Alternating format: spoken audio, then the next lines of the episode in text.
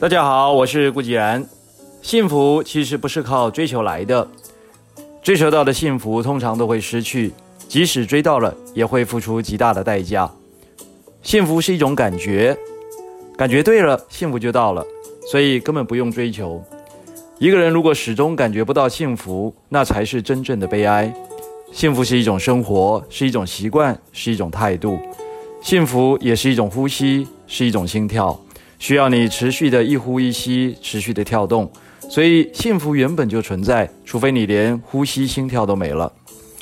幸福不代表没有苦难，相反的，猝不及防的苦难往往都是在帮我们的幸福加重音，让我们更加确定什么是幸福，什么是该珍惜的，什么是该把握的。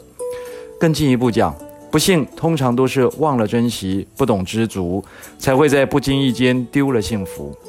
追求幸福是一种本能，是一种天性，但是越是去追求，越显得空虚，甚至有的时候会感觉到幸福非常遥远，因为幸福早已驻足在当下，已经和我们在一起，只是我们老是看着天边的云彩发呆，以为遥远的天边的那朵云彩才是幸福。